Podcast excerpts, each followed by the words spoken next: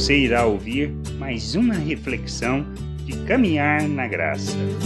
O Senhor não está demorando. Podemos pensar que o Senhor demora em cumprir a sua promessa quanto à sua volta. Mas Pedro nos ensina em sua segunda carta, no capítulo 3, versículo 8 e 9. Há todavia uma coisa, amados, que não deveis esquecer, que para o Senhor um dia é como mil anos e mil anos como um dia. Não retarda o Senhor a sua promessa, como alguns a julgam demorada. Pelo contrário, ele é longânimo para convosco, não querendo que nenhum pereça, senão que todos cheguem ao arrependimento. O Senhor está demorando em cumprir a sua promessa?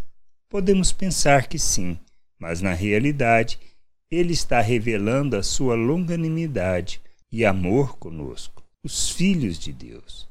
O desejo do Senhor é que nos arrependamos, amadureçamos e sejamos instrumento e expressão plena de Sua vontade neste mundo.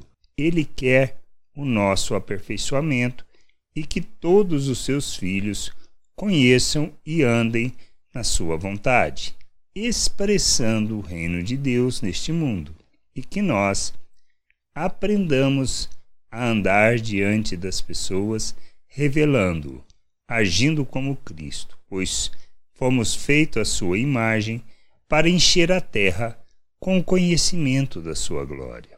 O Senhor não está demorando em cumprir a sua promessa de volta, da sua volta, mas ele revela a sua longanimidade para que todos nós amadureçamos, conheçamos e andemos na sua vontade, para sermos luz e revelarmos a sua salvação a todos os seus filhos, que a gente possa entender, compreender e remir o tempo santificando o nosso proceder, andando na verdade e glorificando o seu nome. Graça e paz sobre a tua vida.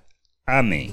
Não deixe de ouvir outras reflexões de caminhar na graça no agregador de podcast de sua preferência. Procure por Caminhar na Graça.